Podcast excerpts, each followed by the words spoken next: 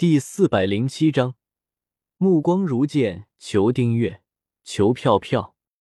只是让林颖觉得有些奇怪的是，原来薰儿还在纠结萧炎和萧邪两人到底选择谁的时候，可是半年前，薰儿好像突然想通了，挂在嘴边的人便只有萧邪的名字了，而且还会说一些什么封印记忆、什么拉钩约定这些他听不懂的事情。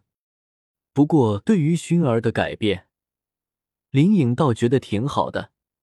薰儿身为古族的小公主，如果选择了萧炎，那么注定他们不会有可能。但是萧邪就不同了，史上最年轻的九品炼药师，七星斗尊，和薰儿简直就是天造地设的一对。不过，爹爹邀请萧邪哥哥来古族，到底是为什么呢？不会真的？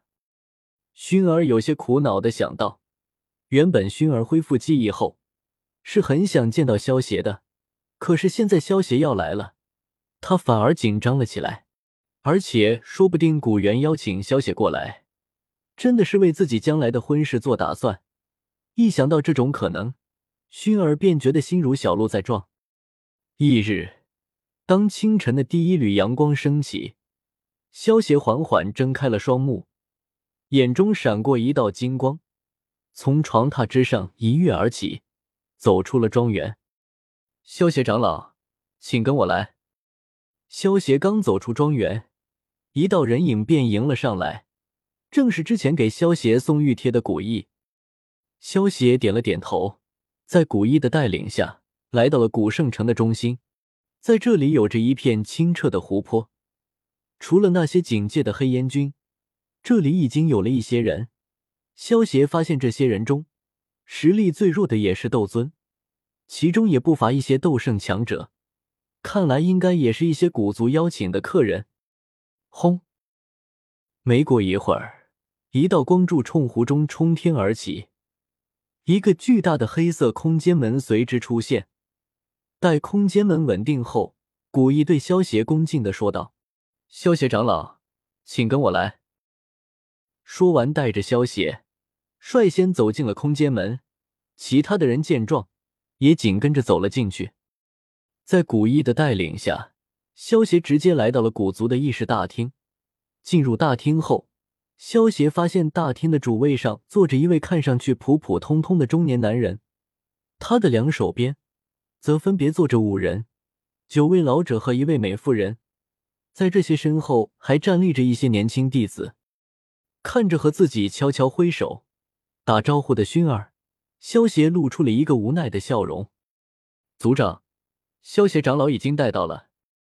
古意对主位上的中年人恭敬的行了一礼，说完便退到了一旁。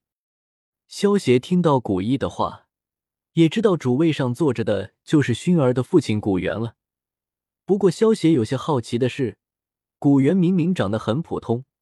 但是薰儿却那么漂亮，看来薰儿应该是继承了头母亲的容貌。如果不是的话，那么就嘿嘿嘿。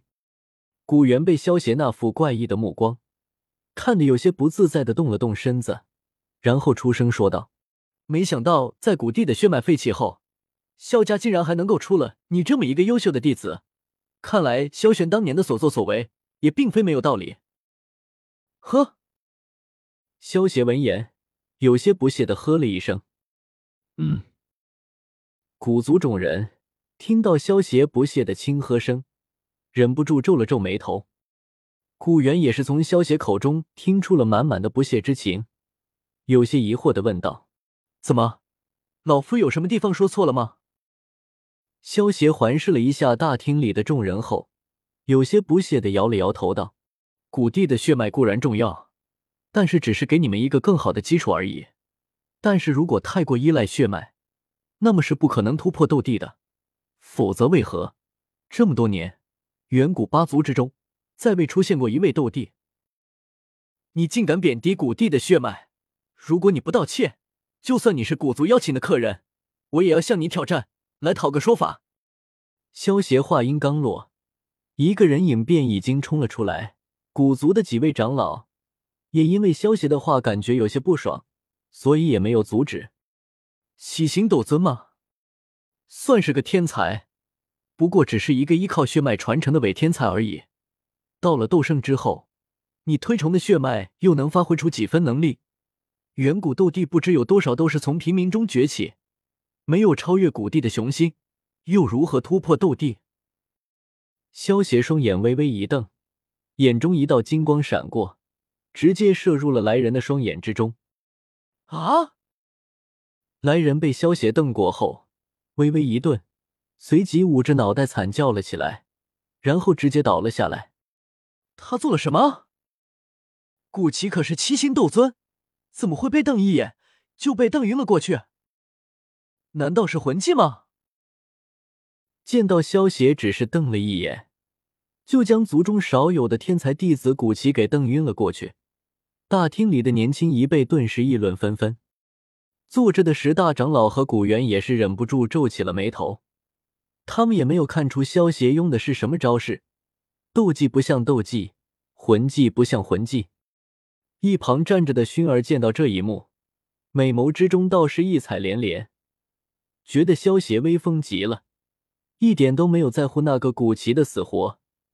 如果古元知道薰儿心中的想法，肯定会感慨：“女大不中留，不必担心，不会有生命危险的，睡上一觉就好了。”萧邪在古族众人的怒视下，面色不改，淡淡的说道：“萧邪刚才使出的招式，是利用剑意结合灵魂力融合而成的新招式，也就是所谓的目光如剑。”能够用目光杀敌的无上剑招，属于精神上的攻击。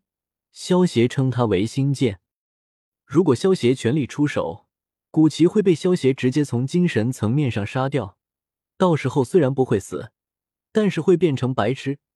不过萧协这一次的目的又不是和古族开战，所以只是让古奇昏了过去而已。萧协，你可知我这一次派人邀请你前来，所为何事？